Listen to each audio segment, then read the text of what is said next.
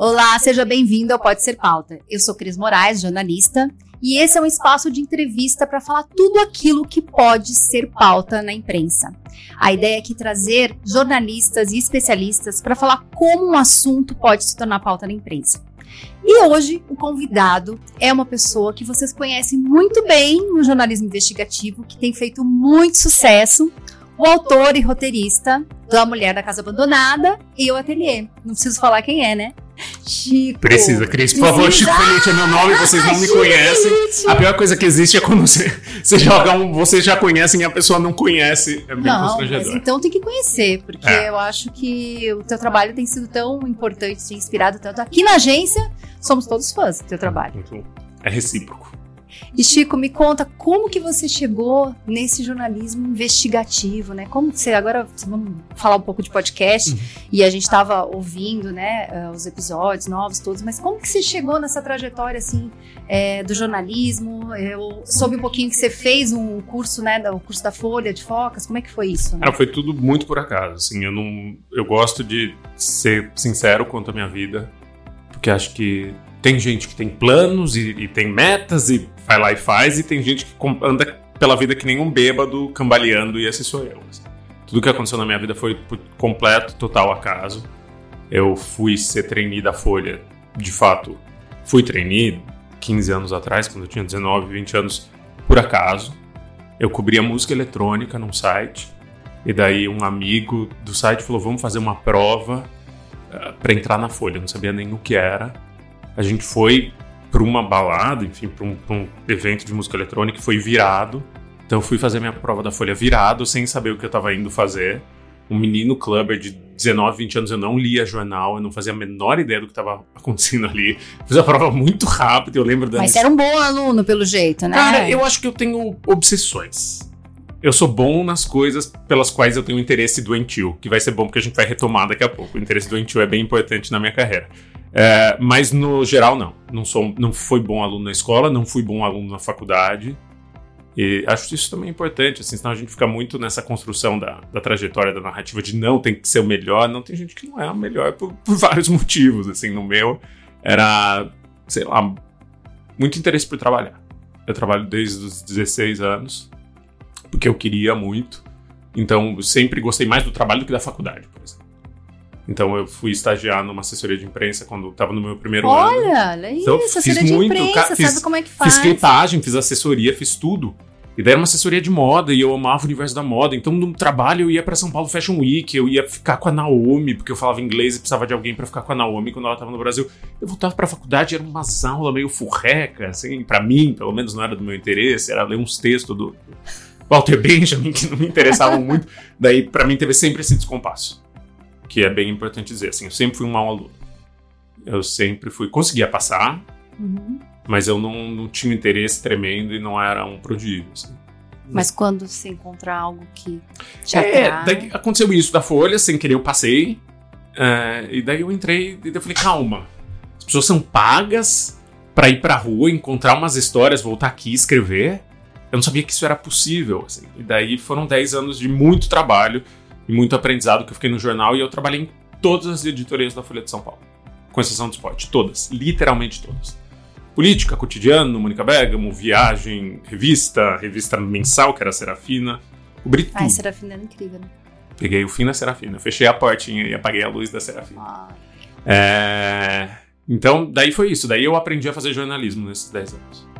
Trabalhando muito, trabalhando 12, 13, 14 horas por dia, 7 dias por semana com uma galera da minha idade que tinha muito interesse, viraram meus melhores amigos.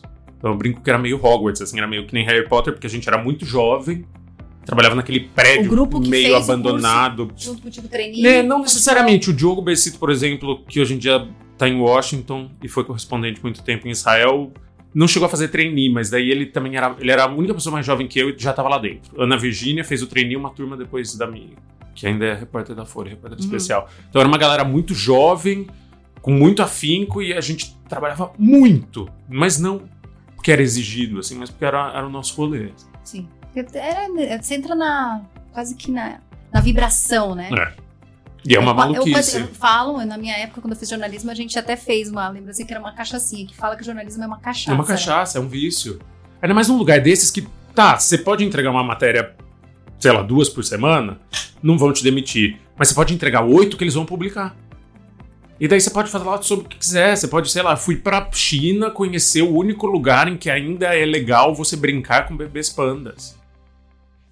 É trabalho isso. Eu literalmente peguei um bebê panda no colo, assim. Coisa porque é uma coisa que tá, tá, tá saindo do, do, do, possível, né? Tá ficando extemporânea, tá ficando datada. Você não pode mais pegar animal silvestre. Daí eu falei, cara, tem um lugar no mundo que milionários vão e pagam uma fortuna para brincar com bebê panda. Eu acho que a pauta é essa. E a pauta realmente é essa. Assim, não é um serviço vá lá e brinque com o panda, é olha como a humanidade é excêntrica. Assim, tem um lugar na China, em Chengdu, que as pessoas pagam 10 mil dólares para segurar um panda no colo. Então a pauta era a sociedade ao redor, não era o, o, fato, não era o serviço do panda em si. Mas sim, uma das várias pautas divertidas que eu fiz na Folha e era trabalho. Então, por 10 anos, assim, eu não soube distinguir muito o que era trabalho e o que não era, e aquilo virou minha vida. Mas tudo era uma pauta. Você olhava e tudo podia ser pauta. Tudo, mesmo. absolutamente tudo. Uma vez saindo da Folha à noite, eu quase fui preso porque eu comecei a documentar os policiais dando enquadro numas pessoas e eles estavam sendo agressivos. Era, era esse o nível. Assim. Eu vivia para isso. Eu ainda vivo, né? Vive, né? Ah. Vive, pelo amor de Deus. Quem eu tô né? enganando? Não, mas hoje em é... dia eu tenho é. cachorros, eu tenho um marido, eu tenho uma família. Mudou um pouco. Não, mas você, tem, você não tem medo? Uma pergunta assim, quando eu escuto podcast não. agora e, e assim eu vejo que você cutuca, né, as pessoas. Pessoas poderosas, você fez já várias, né, documentários, mas eu acho que o ateliê mais recente, né, que que conta um pouco essa história, né, é, de abuso, de uma série de crimes que não prescreveram, né, estão aí, que então, pode responder. É, ao contrário da Mulher da Casa Abandonada, né, que era é. uma história um pouco até melancólica no sentido de esse crime provavelmente existiu. A, a, justiça americana considerou que houve, houve, crime, mas nunca vai ser julgado. Então eu achava essa beleza da mulher da casa abandonada que foi um crime, foi um crime. A justiça americana considerou. Ele nunca vai ser julgado. Isso fala sobre o Brasil, fala sobre a sociedade. O ateliê não. O ateliê nós estamos falando de crimes que ainda estão em carne viva, crimes que podem ser julgados e que provavelmente serão julgados. E é o tipo de crime que normalmente as pessoas. Eh, eu vi que depois várias te procuraram, né? É, assim, que as pessoas nem sabiam, né? Elas tinham dúvidas, né? se realmente elas tinham passado por algum tipo de violência ou não. Né? Tem até hoje. Até hoje eu converso com gente que foi discípulo dessa escola de arte e, e dizia, tá, mas ele me batia e eu meio deixava, será que é crime? Deixava, ele é. me. É quase que nem falar com estupro, ai, mas eu tipo, não reagi, não, não exatamente, bati. Exatamente. Tipo... Tem uma culpabilização, um fardo da culpa que a gente coloca em vítima até hoje, que é o que me interessa nessa história. Assim, o que me interessava na história do ateliê é que era uma zona cinza e super complexa. Primeiro, as vítimas eram muito ricas. Segundo, uh, os crimes aconteceram por 20 anos e ninguém nunca falou a respeito, e daí algumas pessoas sabiam e faziam piada. Acho que vão ter vários agravantes narrativos, assim, que vão. Não é uma seita clássica, não é um crime clássico, as vítimas não se portam exatamente como a sociedade espera que elas se portem. Daí me interessa, porque é uma história complicada. Que nem Mulher da Casa Abandonada. É uma história complicada porque primeiro, envolve fuga do FBI, segundo, o desfecho é completamente frustrante. O desfecho é completamente. Na... O que, que vai acontecer? Nada. A pergunta que eu mais ouço é: mas o que aconteceu com a mulher da casa abandonada? Nada. Ela continua morando na casa abandonada. E agora ela ganhou fãs. É, a única então, coisa que mudou. Isso eu ela ganhou você, fãs. Você imaginava que poderia virar uma nova novela sensacionalista, assim? Eu... Não, porque eu, eu vi aquela transmissão que você fez pela Folha lá, que você fez Sim. até fechada, né? E tava todo mundo, todas as televisões ah, lá na frente da Foi o dia 20 de julho, que foi uma loucura, 20 de julho de 2022. Foi o dia que foi o, o último episódio, que era a entrevista com a Margarida Bonetti, e a gente fez essa live, eu e a Margarida pra Folha e tal. E daí, de repente, estourou na internet, porque era o da Atena com um helicóptero uhum. mostrando ao vivo por três horas a polícia entrando. Foi pico de audiência. Era a Luísa Mel entrando e arrancando um pincher do, do braço da senhora que morava na casa abandonada. Foi uma coisa surreal. Mas é o Brasil de 2023. Eu acho que não dá para duvidar de nada. Não dá é. para duvidar de nada. Mas foi, foi surpreendente, foi bem surpreendente. E é engraçado porque eu fiquei acompanhando, né? E ontem ouvindo um pouco do ateliê dos extras, que não pode dar spoiler, né? Porque ainda não foi. Pode super. Pode não. super. A gente trabalha com spoilers. Ah, então tá. Daí eu só ouvi, daí eu corre, Chico corre. Eu falei, nossa, parece que eu tô voltando é. lá na casa É, esse foi, na, na, verdade, foi uma, uma. Você tentou recuperar um aceno, exato. Foi um aceno porque aconteceu exatamente isso. Eu tava almoçando com um amigo num bar na Consolação. Daí, uma pessoa que eu sabia que era vizinha do Rubens Espírito Santo, mestre do ateliê, só me mandou a mensagem corre. Talvez porque soubesse que a Mari Moradas tinha me mandado na, na época da Mulher da Casa Abandonada, o corre também.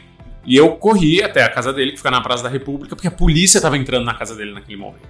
Depois de muito tempo sem atividade, sentada em cima do inquérito, a polícia resolveu agir. Depois que o podcast saiu, foi logo depois. E daí eu queria acompanhar, eu queria ver e conseguir pegar ali o grosso do que aconteceu.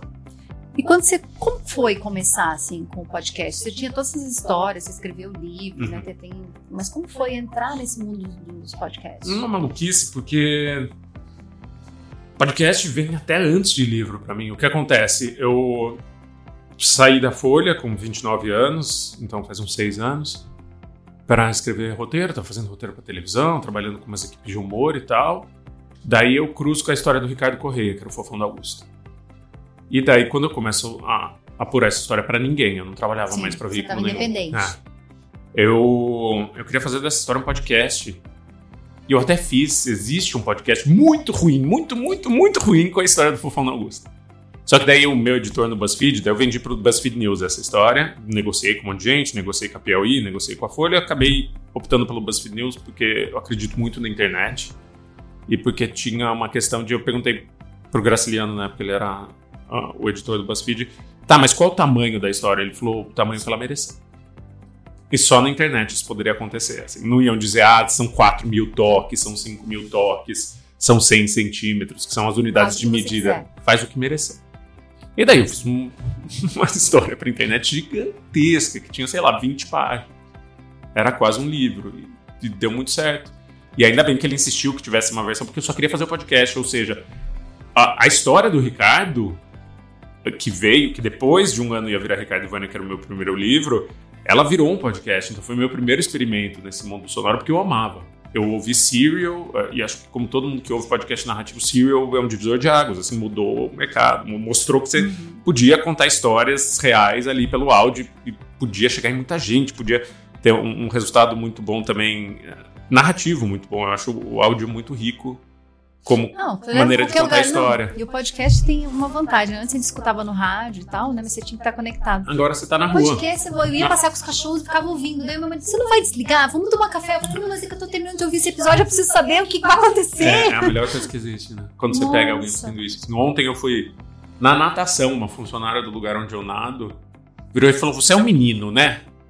Daí eu falei, que menino? Dela falou, eu te escutei, hein? Eu não sei como, mas é eu cheguei. A voz é marcante seu... também. É impossível se você abrir a boca no ambiente. Jura por Deus? Juro. Eu acho tão não, genérica. Mas, não é genérica. Nossa, mãe do céu. Eu, eu não acho genérica. É? Eu escuto obrigado. tua voz e, e assim, é, é fácil de E parece a voz de um senhorzinho de 60 anos, não? Não, Porque eu ouço muito isso, assim, que as pessoas acham que eu sou baixinho, careca e bigode branco, assim.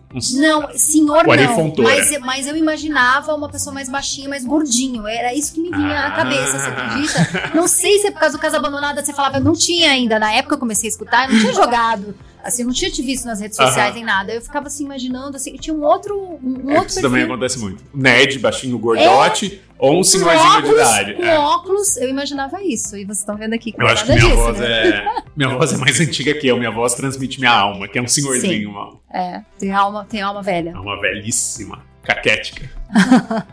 Mas é bom porque tem história, por isso que você traz aí nas memórias, né? Talvez. E foi isso. Então, meu podcast precedeu tudo, mas ele era muito ruim e era uma época que ninguém ouvia. O que eu agradeço muito hoje em dia que ninguém ouviu aquilo, porque é muito ruim. Tecnicamente é muito ruim. Narrativamente, mas você não okay, tirou do ar, tá okay. lá ainda. Tá, mas não tá no Spotify, não tá em lugar nenhum. E daí agora entrou no embrólio. Como o BuzzFeed foi vendido, ninguém sabe mais de quem é. Eu não sei de quem são esses direitos autorais. Uhum. Daí outro dia jogaram, no fim do ano passado, jogaram no Spotify. Daí começou a ouvir um monte de gente me escrever, tô ouvindo seu podcast do Fofão. E eu, tipo, Sinto eu vi uma entrevista recente tua até num podcast falando sobre o, sobre o Fofão é, e tal. E daí foi.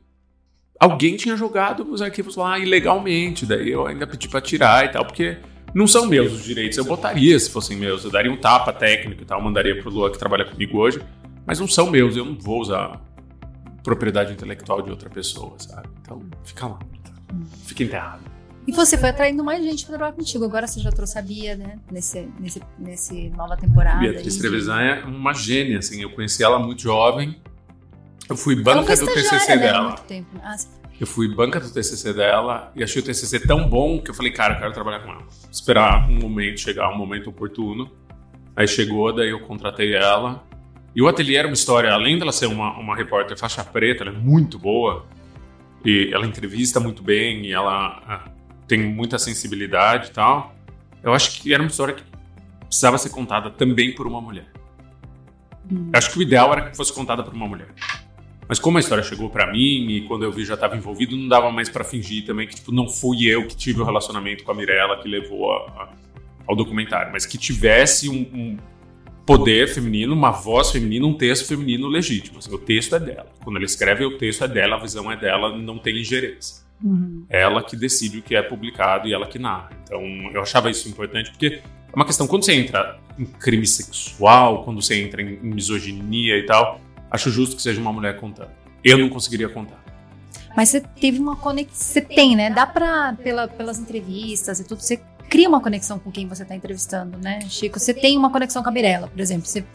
Impossível não ter é, nessa. É, é, porque daí tem o caso dessas investigações muito longas, né? Então faz um ano que eu falo com ela todo dia. Eu falo mais todo com ela dia. do que eu falo com meu marido. Daí, queira ou não queira, óbvio que existe uma questão profissional, assim, existem interesses distintos. Às vezes eu preciso virar para ela e falar: olha, não, isso eu vou publicar. Por mais que não seja o que você queira que eu publique, é a verdade. Meu compromisso é com a verdade com contar essa história. Mas óbvio que existe uma proximidade, óbvio que eu investiguei o suficiente para acreditar na narrativa dela. Senão eu não faria uma série de 10 episódios com a narrativa dela de crimes que aconteceram num, numa escola no centro de São Paulo. Então, antes da Mas gente... antes de você acreditar, você também checou Exatamente, coisas. isso quer dizer, provou, eu investiguei né? muito antes de falar, tá bom, vamos fazer.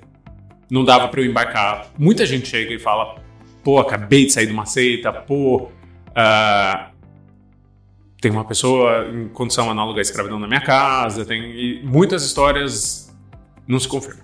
Muitas, muitas, muitas, 99%. Tanto que quando ela chegou, eu falei, pô, não, né? Mas eu já tinha ouvido falar do ateliê. Porque eu conhecia uma pessoa que tinha entrado e acabado o casamento assim que entrou. A pessoa desapareceu. Isso anos atrás. Não, eu lembro que você comentou é. nos episódios isso, né? Daí eu fui atrás, daí eu vi tudo que tinha de documentação, entrevistei muita gente, vi filmagem das coisas que ela dizia que acontecia, vi foto, eu falei, tá, temos elementos o suficiente para dizer que, que tem respaldo no que ela está dizendo e acompanhar o processo. E daí o, o ateliê é um documentário sobre uma denúncia, não é sobre a escola e a seita em si. Para mim, o ateliê é, é, o que acontece quando você é mulher e decide denunciar um crime no Brasil. São 10 episódios dessa saga, que às vezes é frustrante, às vezes é claustrofóbica, às vezes é repetitiva, porque é um processo frustrante, claustrofóbico e repetitivo. Pra caramba, assim. Muito mais do que eu pensava. Muito mais do que ela pensava, Mirella, muito mais do que a Beatriz pensava, muito mais do que qualquer um dos envolvidos. É um ano. A gente achava que era tipo, ah, vai na delegacia, fala e tá tudo resolvido. Não, são meses para ir até a delegacia. Daí você vai lá na delegacia da primeira vez, são oito horas lá. Daí você vai para o Instituto Médico Legal, daí você precisa voltar na delegacia porque perderam um papel, e daí você precisa repetir tudo o que aconteceu. E então é um, um, podcast que repete esse ciclo, que é um ciclo um pouco frustrante. Assim. Pensa, calma, deveria ser assim? Eu deveria entrar, a, a vítima deveria entrar numa sala e, e, ter um monte de homem e eles ficarem fazendo essas perguntas. Tem umas perguntas que são bem incômodas no, no processo. Assim. É, mas você pensa que é a investigação, você também teve que fazer isso, né? O que você acha? É assim, porque eu vejo que o pessoal fala muito que tem que repetir muitas vezes para justamente ver se a pessoa segue mesmo, né? A mesma descrição e tal. Será que. Eu acho que é um sistema que está sempre colocando a vítima em jogo. Você está sempre questionando a vítima. Então essa lógica, desiste, essa lógica, essa lógica, por exemplo, de repetir, vamos ver quantas vezes vai repetir sem cair em contradição. Por que você está fazendo isso com uma pessoa que já teoricamente foi vítima de violência. Porque você não ouve o relato dela uma vez só, que até uh, uma nova. Enfim, vai. vai Estão havendo algumas mudanças no, no, corpo jurídico e tem um projeto de evitar a revitimização em que vítimas, mulheres e crianças não podem dar mais de um depoimento. Não, porque criança, senão é você mexer numa ferida, é você mexer numa ferida de novo, é você mexer numa ferida. Por que você não pega essas informações e a partir dela coloca a polícia civil para fazer uma investigação e ver se, se elas correspondem à realidade ou não? Por que você fica colocando essa pessoa no banco do réu todo dia, sendo que ela não é o réu ou a ré? Por que esse fardo vai para a vítima? Por que esse fardo não fica com a sociedade ou com o Estado ou, ou com quem foi acusado, entendeu? Então acho que tem uma questão de distribuição de responsabilidade e de essa máquina é feita para quê? Assim, essa máquina é feita para de fato a gente encontrar justiça ou essa máquina é feita para a pessoa se cansar e desistir? Porque muita gente se cansa e desiste. É, cansa, né? E daí envolve família, você tem outros reflexos e tal, né? é, fica mais É, complicado, então, né? acho que é isso. Assim, para mim, eu gosto de história quando ela tem um pano de fundo que é muito maior do que ela. Assim, parece que a gente tá falando sobre uma mulher numa casa abandonada, nós estamos falando, na verdade, sobre o Brasil e racismo. Parece que nós estamos falando sobre uma seita no centro de São Paulo, nós estamos falando sobre justiça e mulher. Então, a- as histórias grandes que eu gosto, óbvio que eu publico muita coisa menor, que daí às vezes é só a história em si, sabe? Às vezes é só caiu um metrô de São Paulo, abriu uma cratera no. Mas eu gosto, às vezes, quando ela traz uma discussão maior escondida. A gente não sabe, mas tá ali escondido, e daí de repente você fala, ah, é sobre isso então a história, não é sobre o que eu tava pensando. Não, e, da- e do ateliê é isso, né? Você falou que é sobre uma mulher, mas no final a gente traz outras coisas, né? outras, né? A questão de, de pessoas com grana que, que tem uma certa carência, que não aceita, Uhum. várias coisas que é, como que as pessoas são dominadas por uma seita, como uma pessoa consegue controlar outras, né? E novas formas de abuso que ainda não foram. A gente não pensou direito, nem a justiça tipificou direito, mas que são abuso. Então, sei lá, 30 anos atrás, você não falava de estupro marital, que é quando um companheiro estupra uma companheira. Você é casado com aquela pessoa e a pessoa vai lá e te violenta. Isso não existia. Você pensa na década de 90, não tinha nem palavra para isso. Hoje existe um termo para isso e a justiça está se adequando. Então parece que a justiça está sempre 20 anos atrás da sociedade. E eu gosto do ateliê porque parece uma história bem contemporânea no sentido de aquelas pessoas foram lá porque elas quiseram, elas pagavam dinheiro, elas alegam que elas apanhavam, que elas eram agredidas, que elas eram violentadas. Exato, daí tem a questão do consentimento. Assim, o- é um consentimento real? Existe um sequestro emocional? Essas pessoas têm autonomia para consentir com isso? Eu gosto porque é, é espinhento. Assim, se não é espinhento, eu não gosto. Teve um dos episódios que você, você quase, eu, assim, você- eu sentia que você quase engasgava, de, tipo, é, você até falou, né? É frustrante entrevistar uma pessoa que não responde o que você quer. Porque ele ficava falando, ah, mas fiz um curso e tal. Daí ele falou, não, eu fiz um curso fora. tipo, não sei o que, ele tava te tentando te menosprezar, né, Chico? Eu acho que tem um misto ali de, de uma pessoa soberba, uma pessoa que tenta menosprezar todo mundo que tá ao redor, e parte do domínio dele é exercido assim, é exercido diminuindo quem tá perto, porque assim ele fica comparativamente maior. Mas também tem uma dificuldade de lidar com a realidade, assim. E eu sou muito cartesiano, sou muito. Chega a ser doentio, assim. Eu quero saber resposta. a verdade, eu quero a resposta. E às vezes eu não tenho muito paciência pra sutileza. Nesse caso eu até tive. Eu fiquei mais de uma hora ali aguentando rodeio, falando E era cedo, né? povos originários. cedo. Ah, mas cedo é ótimo. Povos originários. É, povos Meu Deus. originários. Nossa, você- Daí eu falo assim, não, mas vocês não são povos originários, vocês são uma escola no centro de São Paulo. Quem disse que nós não somos povos originários? Daí Meu dá vontade de levantar e falar, ah, nós não estamos chegando em lugar nenhum. Não dá, é o reino da loucura, não dá. Nossa, o que, que, segurei que, tem aqui nesse, nesse ambiente, eu segurei né? meu Porque- tchan porque a ausência de lógica me, me enerva muito, me frustra muito. Se a pessoa é lógica, se ele dissesse, não, isso de fato aconteceu, mas as pessoas queriam e existia um pacto, tudo bem, a gente consegue lidar na chave da lógica. Mas quando entra, ah, os astecas sacrificavam virgens, eu, ah, não, não, tô aqui pra isso, não Nossa, tenho é tempo uma pra viagem, isso. uma viagem. É. E, e, assim, qual foi a, a- a entrevista ou assim a apuração pra você assim que mais mexeu contigo, que você, porque nesse jornalismo investigativo é, é uma coisa rara, né? Uhum. A gente quase acho que não tinha, mas acho que eu- o que eu acho legal é que tu- o, o podcast trouxe esse assunto do jornalismo investigativo de novo à tona, né? Porque sei lá, acho que quando eu fiz jornalismo Sangue Frio era um livro sobre isso, né? É, incrível e todo. A gente faz jornalismo, você quer ser um jornalista investigativo, mas lidar com isso é algo bem difícil, né? Acho que precisa ter uma personalidade bem específica, assim. Acho que você precisa saber lidar com muito. Porque vai ser muito. É muito trabalho, é um trabalho que não tem barreira. Então eu recebo ligação às três da manhã de gente direto e eu falo. Sei lá, ex-discípulos e ex-discípulas do ateliê, domingo. É, é meio um sacerdócio, é meio sua vida. Você precisa lidar bem com esse fato. E não acaba, porque agora vai acabar o ateliê, eu já tô no próximo caso, que é um pouco mais tranquilo. Eu peguei um caso que é um pouco mais tranquilo, um pouco mais curto, um pouco Tranquilo. mais distante. Não, porque é um crime mais engraçado. É, é horrível dizer isso, assim, mas não tem vítima, ninguém, não tem violência, é um crime sem violência. E ele é tão, tão, tão, tão inusitado, é um golpista, um golpista genial. Tá, Não é, é aquele de tão- moda que você ia mergulhar de, de Ah, moda. esse já tá pronto. Ah, esse já tá pronto. Esse já tá pronto. Ah, então dá um Esse fiz dois anos spoilerzinho. atrás. Cara, é um Ah. crime no mundo da moda. Então é um podcast de crime, mas que tem Glória Calil no meio, tem a Narcisa, tem. É Esse um universo que você gravou, nunca então? pensava. É, tá prontinho, tá na gaveta. Pra sair no meio do ano.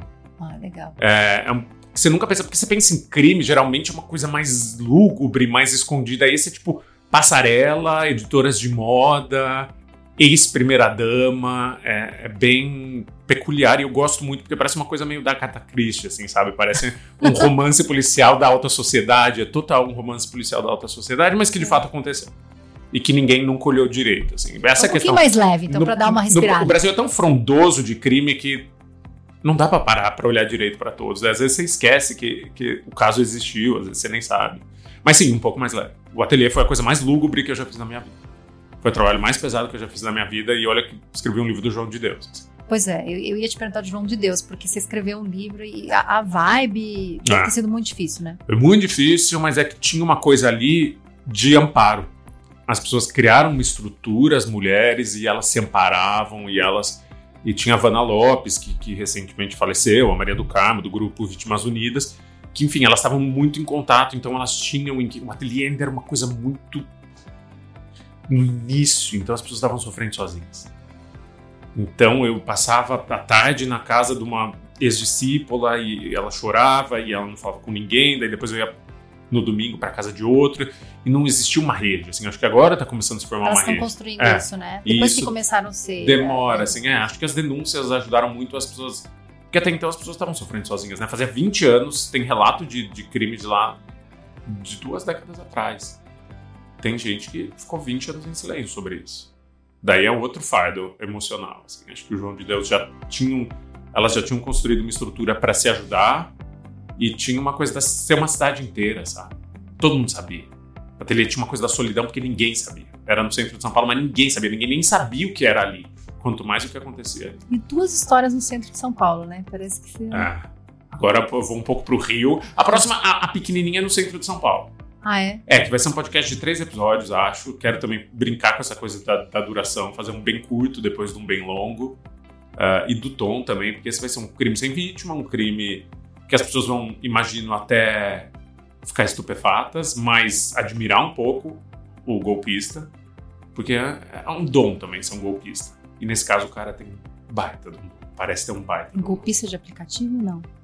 É muito pior do que você pensa. Uh, você nunca pensaria. Não é pior porque no sentido de não faz. Não, não teve violência com ninguém, mas é um golpe que é tão genial que ninguém nunca parou para pensar. E é o ineditismo que faz dele ser genial. É, Inventando Ana, que eu assisti, eu achei incrível isso. Porque ela realmente, você fala, nossa, ela é uma milionária, né? É. Então tem pessoas que têm. E o dinheiro tá na Alemanha e vai vir a qualquer é, momento. Fala daí ela tá falando, o dinheiro tá vindo. Não, o dinheiro tá, tá tendo um problema de transferência. A Ana Delvey realmente é uma é incrível. A gente admira golpistas, né? É, é porque é o prenda se for capaz, as coisas assim, as pessoas que têm uma capacidade de, de realmente acreditar nessas histórias, é, que elas convencem os outros. Que né? é um crime um pouco mais leve, por assim dizer, porque não tem violência. As pessoas podem perder dinheiro. No caso da Ana Delver, a gente muito rica que perdia dinheiro. Daí você fica ah, a gente perdeu, uhum. tem mais, né? Uhum. E nesse caso também, no meu também. É. E como que você é, pensa agora nos próximos projetos? Você resolveu fazer independente, então você virou um empreendedor. Virei. De podcast. Infelizmente virei um empresário. Não queria. Daí caiu uma bigorna na minha cabeça de virar empresário. Aí, ok, assim, era, era o caminho. Era o caminho possível. Assim. Acho que ainda é um mercado muito selvagem, que as pessoas não desbravaram. E daí eu apostei no modelo de assinatura e falei, cara, eu acho que as pessoas vão querer pagar para ouvir antes e ouvir umas, uns conteúdos extras. Só que isso não poderia fazer com uma, com uma empresa, né? Hum. Porque não teria porquê, assim. Também não tem porquê eu fazer com uma empresa hoje em dia para mim. Assim, eu tenho estrutura toda. A equipe é minha, a história é minha, a voz é minha.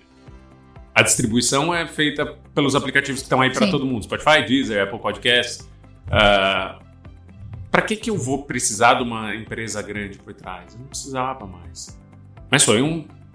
Mas um ainda, mas ainda é bem difícil para ti, né? Você ainda, assim, como é para ti esse financiamento? Ainda. Rolou muito bem. Rolou, rolou bem. Muito bem. Tá rolou muito bem.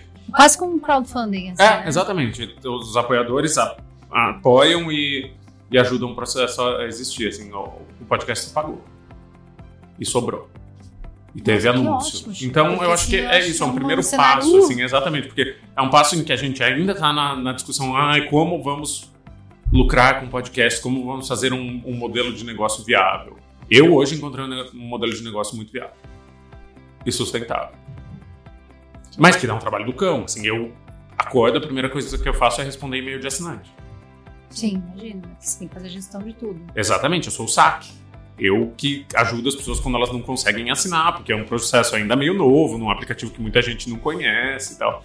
É isso, assim, eu cuido de audiência, eu cuido do comercial, eu faço reunião com possíveis anunciantes e, e também tem a questão do editorial, assim, é um tema tão pesado que o que cabe anunciar e o que não cabe. Para mim é uma questão muito grande. Tem que ter um fit, Teve né? muita coisa que eu disse obrigado, não, não vamos fazer, espero que você entenda, não poderia não ser bom para nenhum dos dois lados, caso saísse um anúncio da sua empresa nesse podcast. Daí o, que rolou foi uma empresa de tecnologia que faz uh, VPN, que é uma questão de segurança na internet, ou seja, Uhum. é de um universo que não tem nada a ver com a arte, não tem nada a ver com crime, e ao mesmo tempo é é uma empresa Mas que poderia ter oferece. sido uma empresa, uma, alguma coisa de arte, por exemplo. Poderia. Ah, não sei, viu? Eu acho que a partir do momento que encosta no editorial, por exemplo, ofereceram para anunciar filme de terror no ateliê. Eu falei, infelizmente. Teve no, na Casa Abandonada, teve O um telefone preto. É. Foi uma decisão do comercial da Folha, não tinha ingerência. Hoje em dia eu acho que foi um erro. Hoje em dia eu acho que foi um erro. Por que, que você escolheu a Folha pra fazer? Você trouxe a ideia e resolveu fazer. Eu acho que eu ainda estava num momento. Puta, Eu sempre fui repórter a vida inteira, né? A gente não é criado para ser empresário, não é criado para ter uma empresa. Então eu tinha história que ele estava A muito gente quer um chapéu, né? na história. E daí eu achava que eu precisava ter uma grande empresa por trás. Então, quando eu lancei a matéria do Ricardo, essa grande empresa foi o BuzzFeed. Quando eu lancei ah, os meus livros das editoras, a Todavia, a Companhia das Letras, daí eu falei, eu não tive... Óbvio, eu precisava do financiamento, a Folha financiou em parte, eu financiei em parte, foi uma coprodução. Era um projeto caro, são projetos caros, o Tem que ateliê. viajar. O ateliê foi mesa. Londres, Mulher da Casa Abandonada fui pra Washington, é caro, e são tipo, seis meses do meu tempo. Do tempo da Beatriz, do tempo do Bonfá, que fez Mulher da Casa Abandonada, do tempo do Luan. É uma equipe de quatro, cinco pessoas trabalhando ali por seis meses. Uhum. Você para pra pensar, é muita coisa. Você para pra pensar num documentário de TV, é muito pouca coisa. O custo é muito baixo, mas você para pra pensar numa reportagem de jornal, o custo é muito alto. Sim. E daí fica no meio entre os dois. Assim, é uma reportagem de jornal ou é um documentário da Netflix? Não é nenhum dos dois, é um misto. Então depende do, do prisma que você olhar. Daí nessa época eu achava que era bom ter a credibilidade da Folha e o nome da Folha, e de fato foi bom, assim. Mas aí depois da, do boom que foi a Mulher da Casa Abandonada, eu falei, tá, saber fazer eu já sei. Eu acho que o público talvez já me reconheça já- e já associe meu nome com isso. Então É, por talvez isso eu brinquei, falei, não precisa apresentar, mas você não precisa. precisa super, mas é Chico. Feliz, gente. Aqui o Precisa business, businessman Nossa, aqui de podcast. Eu olho pra Anitta e falo, nossa, quero um dia ser que nem você, assim, porque ela faz tudo. Assim. Ah, mas hoje em dia eu tô, tô dando conta, assim. Cuido do, do comercial, cuido do jurídico, cuido de tudo. Só que é um pouco novo pra quem só viveu de escrever, né? Sim. Eu vivia de apurar e escrever, daí agora, de repente, eu tenho uma reunião de negócios e tem que fazer reunião de negócios, e tem que ser bom, e tem que estar informado, e tem que ser. Tem que render, não dá pra fazer de mau grado. Não acredito em fazer as coisas de mau grado. Eu acho que você tem que estar minimamente tarimbado pra fazer tudo que você se propõe a fazer. Bem, você tem uma longa estrada aí, né? Pra, pra fazer isso. E pra- Será? Eu acho que você Eu tem me, uma... eu me Mas- pergunto se a gente não mas tá numa você- bolha de podcast, mas- pra ser sincero. Não, não, de podcast sim, mas no podcast o que será que você pode fazer mais? Entendeu? Quem sabe? Cara, eu acho que é um formato tão livre que eu tô nessa pira de brincar, assim. Fazer um podcast que seja um episódio só e se resolva. E vender. Falar pras pessoas, olha, pague 5 reais e escute esse podcast de dois a gente episódios. tá na bolha mesmo, você acha? Acho que sim. Acho que no sentido de grandes investimentos, sim. Porque daí, de repente, todo mundo quer investir em podcast. Todos os grandes grupos de mídia querem investir em podcast. Muito pouca gente está achando caminhos financeiramente viáveis e editorialmente viáveis. Que acaba sendo mais barato, né? Então, mas o barato às vezes sai caro. Então vai lá e investe, sei lá, um milhão no podcast, que daí é, é ouvido por 10 mil pessoas, que é muito pouco. Não foi um bom investimento? Quanto tempo nós vamos? Deu quanto de dinheiro de volta? Acho que nós estamos nesse momento em que os grandes grupos estão pensando, tá, quanto eu botei nos últimos anos, nos últimos dois anos, e quanto isso me rendeu. E se essa conta não fechar, cessa esse investimento, puxam essa, essa isca. E a gente tem que se adaptar e ir pra outra coisa. É, enquanto isso tem gente fazendo independente. A Deia Freitas do Não Inviabilize, que é genial, Uhum. assim, criando empresas que se sustentam direto do público delas. E foi o caminho que eu optei e funcionou, assim. Porque daí eu não preciso de um investimento de uma big tech americana que vai injetar dinheiro em mim, não. É a pessoa que paga R$ 9,90. E é um nicho, não é um número bizarro de pessoas, mas é um número Ah, um valor que você suficiente paga de, para né, financiar. pagava Netflix era esse valor uma época, né? Depois Exatamente. foi aumentando, Hoje em dia né? já- Foi, Vai aumentando, foi-se o né? tempo, foi-se o tempo. É, foi esse tempo. Mas assim, é, você consegue falar já, tipo, de quem é esse público, assim, por exemplo, ateliê, como é que foi a. Majoritariamente feminino. ah, 30, 50 anos. Muito adolescente. Mulher da Casa Abandonada foi muito, muito, muito adolescente. Mas por causa de um fenômeno que se deu no TikTok e tal, que é uma coisa que não vai se, se repetir, assim, mas podcast de caso real geralmente é mulher. O grosso do público, 70, 80% mulher. De adultas, 30 pra cima, assim, de 25 a 50. E quantos, como é que foi a visualização? Assim, a visualização, né? A, A audiência, foi ótimo. Maior podcast do Brasil, meio milhão de ouvintes por episódio. Meio milhão. É. Um podcast grande no Brasil tem esperava 60 mil. A Mulher da Casa Abandonada foram tipo, quase 4 milhões por episódio. Eram tipo 100 podcasts grandes num Megazord. Que Você nunca enterrou a Globo praticamente, né? Não, é, ali não. Eu não sei o que aconteceu, não vai se repetir, mas daí também eu sabia que não ia ser repetido. Eu falei, cara, vou contar uma história boa da melhor maneira que eu consiga. Se for bem, e foi, foi super bem. Foi super, super bem. E olha que é uma história mais lenta e mais lúgubre, mais. Mas não tem jeito, assim, para mim as pautas aparecem, elas se impõem, assim, não é que eu consegui escolher. Se eu conseguisse escolher racionalmente, eu ia achar uma coisa muito parecida com Mulher da Casa Abandonada pra tentar pegar a maior parte possível do público que eu vi a Mulher da Casa Abandonada. Uhum. Mas uma história extraordinária, ela cai na sua. Pelo menos no meu caso. assim. Ela cai no- na sua vida e ela se impõe, assim. Você não consegue. Eu não consegui escolher não contar a história do ateliê. Porque quando eu vi, já era a minha vida, já era. E meu processo é bem obsessivo mesmo. Voltando ali pro Voltando e conta, é. conta como é que é essa tua questão obsessiva. Cara, assim. é, é paixão, assim. É uma coisa meio. A gente tava brincando antes, eu falei do horóscopo, você falou, nem acredito, mas é ariano, né? Então é acredito. uma coisa que. É, é isso, assim, Mulher da Casa Abandonada não tinha nada. Eu não conseguia pensar em outra coisa, a não ser na velhinha que morava na casa, não conseguia falar de outra coisa, não queria. Então não tinha, não tinha dinheiro, não tinha ninguém disposto a publicar, não tinha. O ateliê é a mesma coisa. Você fez tudo antes sem, sem negociar com a Folha? Como é que foi? Negociei com a Folha na metade do caminho, assim, quando eu já sabia que a Mulher da Casa Abandonada era a Margarida Bonetti. Mas isso já tinham passado meses. De deu ali fazendo nada. Por, Você já por tinha ido para os Estados. Unidos e tudo? Ainda não, presta aí Tá. para os Estados Unidos. É, então, pra mim é uma questão muito subjetiva e muito, sei lá, doentia de eu me apaixono pelo assunto e eu preciso fazer aquele assunto. Não é uma decisão de mercado, não é uma decisão racional. Óbvio que tem um, um lado muito racional que essa história é muito interessante. Se ela tá me interessando tanto, ela pode interessar outras pessoas. Mas é o processo de deglutição é mais esotérico que isso. Assim, é mais eu estou obcecado por essa história e eu vou fazer não importa o quê. E acontece muito, assim, das pessoas dizerem de ninguém querer, é a mesma coisa da história do Ricardo. Assim, fiquei acompanhando um artista de rua por seis meses porque eu queria. Porque eu achava que merecia. Ninguém me validou, ninguém botou dinheiro, e acho que não teriam validado nem botar dinheiro. Você não fez porque você queria vender, você fez pela história mesmo. Fiz pela Depois história. você faz também Pela história. hoje, né?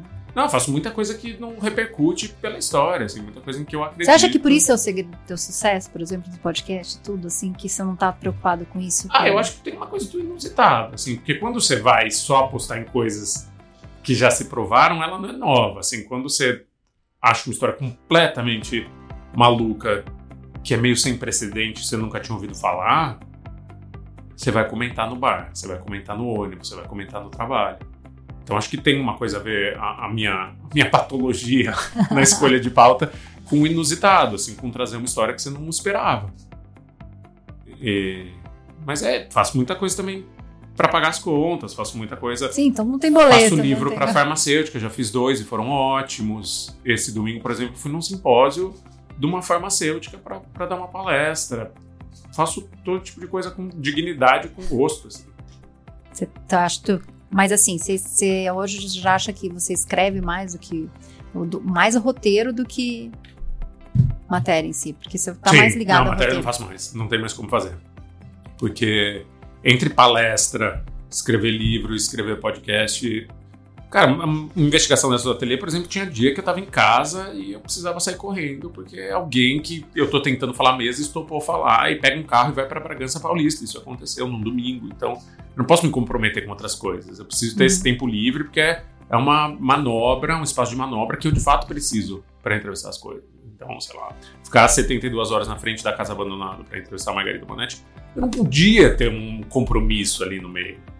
Aquilo era a minha prioridade. Como que foi aquilo é aquele minha encontro vida. pra ti, assim, com ela? Hã? Como foi aquele encontro? Muito tenso, né? Eu precisava muito daquilo para contar a história, eu queria muito, ela nunca tinha dado uma entrevista. Daí, de repente, ela me liga. e Eu encontro ela na Aquele casa. primeiro, aquele primeiro dia da árvore e tal, que você encontrou ela lá Aham. brigando e tal, você já tava todo com a, história na sua cabeça. Eu não sabia o que era a história, eu não sabia que ela era Margarida Bonetti. Você eu achava sabia. que ela era uma velhinha que morava numa casa em Pandarecos. Daí eu pensava, cara, pode ser um livro. Você uma um- crônica um, bonita, diálogo grande uma- ali naquele momento, É? né? Ah, mas eu tenho um diálogo grande com todo mundo o tempo inteiro. Assim, se gravasse hoje antes de vir pra cá. É isso, assim. Fiquei conversando com um cara que tinha um pincher e ele me explicando que o pincher é raivoso por causa do tamanho dele na rua, assim. E eu com o cobertor que eu tava levando na, na lavanderia pra lavar. Então parecia uma cena surreal, assim. Parecia, eu parecendo um, um mendigo com cobertor nas costas conversando com um sujeito que eu não conhecia, ele explicando por que o pincher é raivoso e isso é ligado ao tamanho dele. Você realmente tem um interesse genuíno pelas pessoas. Ah, acho que é para-raio de doido, na real, né? Acho que chama para-raio de doido. Mas é, rola, rola bastante. Rola bastante. Eu gosto, assim, eu não sei viver de outra maneira. Queria saber. Por quê? Ah, porque acho que é mais. Meu marido seria mais feliz. Cara, no dia do nosso casamento, a gente casou na praça Dom tu José acha mesmo que ele não é apaixonado por isso? Acho que ele podia. Ele podia ser um pouco menos. A gente casou numa praça no centro de São Paulo, ali atrás da biblioteca Mário de Andrade. Daí, de repente, no meio do casamento, passa uma galera correndo, Cris. E daí eu falo, onde vocês estão indo? Daí Eles falaram, pegaram um ladrão e vão linchar o ladrão. Daí ele olhou pra mim e falou, não, hoje não. É nosso hoje casamento. você não vai. Porque eu queria ir, eu queria ver o que estava acontecendo. Entendeu? Então acho que tem uma, uma dificuldade. Mas você não foi. Não fui. Ai, que bom. Esse tá eu- vendo, tá eu vendo? De vez em quando funciona, ele consegue te segurar. Não a maior parte do tempo, mas consegue. Consegue. Mas é. E qual que é assim a tua perspectiva daqui pra frente? Assim, como que você vê? Ah, eu quero muito fazer mais podcast. Porque eu tenho. E não tenho vergonha de ter, assim, eu tenho muito tesão em, em público, assim, em chegar nas pessoas. Muito. E acho que toda pessoa que se comunica deveria ter, ou tem, né? Então é isso. Agora que de fato cresceu, tá crescendo o público, a gente tá chegando em mais gente com um formato que é jornalismo, ao mesmo tempo que não é jornalismo, é um misto, assim, eu, eu defendo que é um híbrido, não é 100% jornalismo, não é uma reportagem do Jornal Nacional, não é uma matéria de capa da Folha, mas é um documentário sonoro com uma história 100% real, contada com ferramentas jornalísticas. Eu não vou largar agora, então acho que por um tempo eu vou fazer agora. Tô com três podcasts já planejados. Quero fazer uma biografia bem grande para a Companhia das Letras, mas daqui a pouco, assim, porque daí também vai me levar uns dois anos. E tem, é, tem essa possibilidade. Eu vou fazer esses podcasts, daí eu acho que talvez a gente mude do, do Brasil por um tempo. Eu ia te perguntar se essa- Brasil ou se. Cara, o Renan, meu marido, foi aprovado nos MBAs fora do Brasil. Tá saindo agora, estão saindo os resultados, mas já saíram alguns. Então é bem possível que no fim do ano ele vai e eu vá junto, assim, porque não tem alternativa de eu não ir junto. Uhum. Não tem possibilidade. Mas aí vai ficar vindo Brasil, volta. É, pega um livro grande pra escrever, sabe? Faz a, a investigação, a apuração toda e fica lá escrevendo. Acho super Legal. ok, quero, quero paz. Mentira, né? Quem- Imagina. Quem tá? Quem vai mentir, né? Vai começar a explorar. A pouquinho a gente vai. Pra onde vocês vão? A pouquinho a gente vai começar a descobrir histórias das ruas. Ainda não sabemos, essa é a questão, porque cada universidade é num lugar. Daí em breve a gente vai visitar, ver de quanto é a bolsa que cada uma vai oferecer, o que é bem importante, porque a Sim. gente tá falando de dólar, né? Uhum. Daí a gente, em setembro, muda. Legal. Para quem está começando em jornalismo, nessa área mesmo de assessoria de imprensa, eu acho que assim, acho que assessoria de imprensa agora você não tem tanto contato assim, ah, né? tem muitos amigos, tem cara. Muitos, amigos. Trabalham até hoje. O que, que você acha que seria a tua dica para quem vai trabalhar nisso? Você falou que né, o teu trabalho sempre foi muito automático, né? Você sempre foi movido, né? Uhum. Mas o que, que você acha que as pessoas têm que pensar? Você já deu uma dica, você falou que realmente tem que ter um interesse, né? É, eu acho Real que, interesse. não, no mundo ideal, óbvio, nós estamos falando do mundo ideal. Muita gente só trabalha para pagar as contas e é legítimo, assim, tá tudo bem. Se você só trabalha para pagar seu aluguel, tudo bem. Todo mundo precisa pagar o aluguel. Mas agora, se você tiver um mínimo de, de escolha e um mínimo de poder de decisão, tenta fazer uma coisa que te interesse. É que eu sou da imprudência, né? Eu sou a porta-bandeira da imprudência. Eu sou a pessoa que pede demissão. Já pedi demissão num trabalho depois de 72 horas, porque não era o que eu esperava. 72, 72 horas? horas. No terceiro dia eu levantei e fui embora. E não é que eu tinha uma reserva, e não é que eu tinha outro trabalho, eu não tinha nada. Eu levantei e falei: não é o que eu esperava, não é o que vocês esperavam, não, não vai ser uma boa relação. Agradeço. Ainda estamos em período de teste. E é a mesma pessoa que mergulha um ano no projeto. é a pessoa que fica 72 horas numa firma, levanta e vai embora. É, acho que é... são duas fases da mesma moeda. Que é se eu embarco, eu embarco. Agora, se eu não embarco. E tem gente que é assim, tem, mas tem gente que também, se você quer estabilidade, você está no emprego, você só precisa ser dedicar 30% do seu talento ou, ou, do seu interesse, ótimo, é uma relação saudável. Eu acho que relações com o trabalho deveriam ser assim. Eu não consigo ter uma relação assim. A minha relação é completamente doentia, não estou incentivando ninguém a ter. Uhum. Mas eu acho também, se colocar o trabalho no lugar só de trabalho, e vou me dedicar, e vou ter uma entrega justa, e vou ser competente, mas não vou fazer disso minha vida, puta, parabéns, assim, é tudo que eu queria. É. Eu não consigo. Também sou apaixonada, não tem como. É. Você dorme, acorda pensando em como poderia fazer melhor e mais. Agora, e... se você tem paixão mesmo, acho que não tem medo de se jogar. Não tem medo de tentar, não tem medo de se aproximar das pessoas que você admira. Isso eu acho muito importante. A gente acha que ah, as pessoas estão em cima de pedestais e elas nunca vão falar. Cara, quando eu era moleque, eu mandei um e-mail para Fernando Young Fernando Young me chamou para ir tomar um café na casa dela. Eu fiquei trocando ideia com o Fernando Young e a gente fez um trabalho juntos. Eu nem vou contar aqui porque que eu te chamei, né? Falei, Chico, tem uma fofoca. a gente conhece gente, gente interessante, é isso. Assim, é. As pessoas são interessadas em. E, e, elas são acessíveis. A gente acha que não. Então, sei lá, você gosta muito. Uh, Deliane Brum, escreve para ela. Eu escrevi para Mili Lacombe, por exemplo, quando eu era moleque, ela me respondeu por causa das colunas da TPM, sabe? Que era a única uhum. autora LGBT que eu conhecia na imprensa, assim. É. Tenta se aproximar dessas pessoas, tenta aprender alguma coisa com elas, tenta eventualmente trabalhar com elas. É muito possível, assim, mostre interesse. Se você tem tempo, interesse, não esconda esse interesse, mostre. E se você consegue ter uma vida saudável, sabendo que trabalho é só trabalho e é um terço da sua vida, acho que tem para todos. Legal. Tem uma brincadeira que eu faço aqui no podcast que é falar do café com boas notícias que a gente sempre fala. Uhum. E eu queria saber contigo que notícia ou que manchete você gostaria de dar, ou de ler, que seria uma boa notícia para ti. Assim. Pode ah, até ser, cara. né, agora. Do... Não. eu acho que tem uma coisa. Nós estamos no dia 8, né? Pode dia 8, dia, pode. No dia 8, gravando né? no Dia Internacional da Mulher. É isso, assim, deixasse de ser notícia. Eu queria que não saísse na imprensa um, um grande feito, um grande fato feminino, porque ele já fosse a realidade.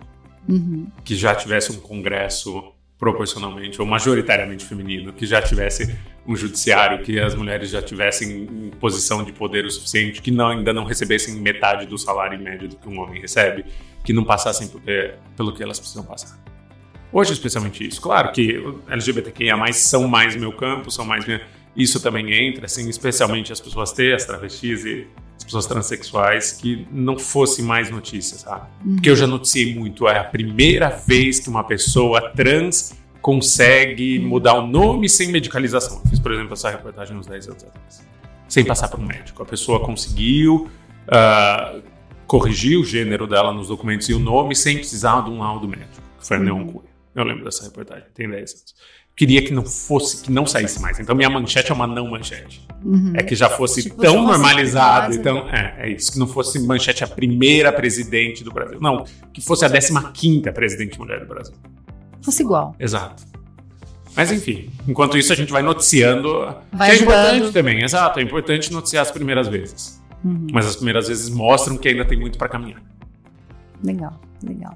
E Chico, fala aí como as pessoas podem te seguir e te apoiar nos projetos. Cara, eu sou Chico Felite, com dois T's de tatu. Muito no Instagram. Eu compartilhando cachorro idiotice no Instagram, que é minha vida. Saí do Twitter. Tentei o Twitter uma época, foi ok, desisti completamente. Acho um ambiente belicoso.